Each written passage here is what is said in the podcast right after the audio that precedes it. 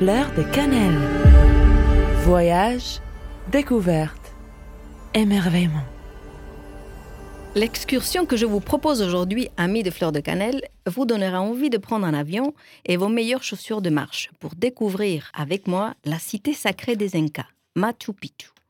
Pour vous rendre à Machu Picchu depuis Cusco, le plus simple, prendre un bus, ensuite le train jusqu'au village de Aguascalientes et encore une petite demi-heure pour arriver à destination. Mais si le cœur vous dit, vous pouvez vous y rendre aussi par le chemin de l'Inca, une route inoubliable d'après le témoignage d'aventuriers qui ont fait les quatre jours de marche.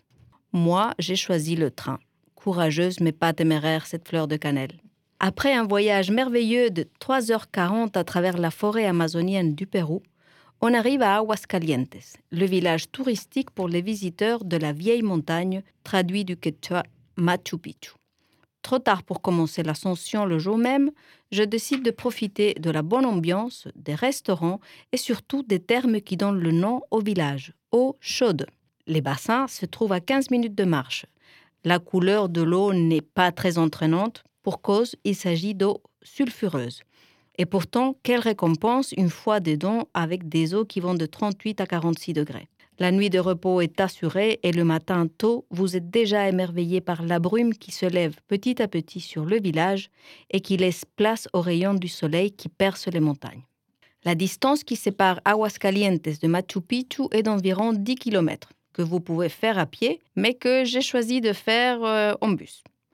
Les jeunes originaires parcourent cette route en courant. Impressionnant, car ils arrivent au même temps que celui-ci et avec un grand sourire pour vous donner la bienvenue. Sur place, une beauté cachée au public jusqu'à 1913 s'offre devant vous, une des sept merveilles du monde. Ce sanctuaire inca, d'abord habité par un empereur inca, est également un sanctuaire religieux qui a servi plus tard de refuge face aux conquistadores espagnols.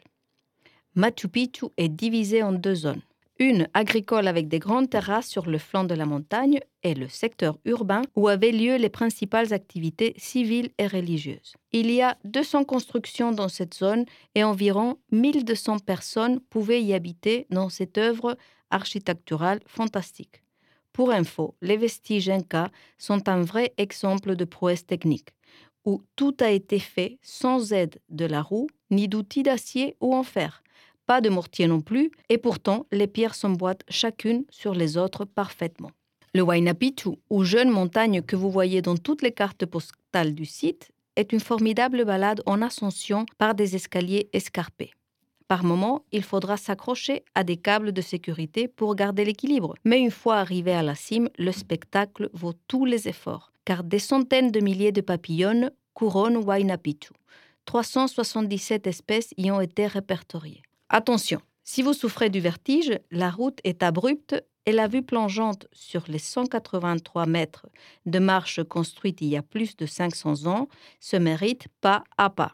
Cependant, en chemin, vous pourrez profiter d'autres sites archéologiques comme la vallée de la Lune et les terrasses agricoles.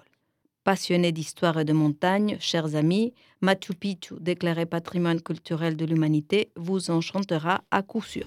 Fleur de cannelle. Voyage, découverte, émerveillement.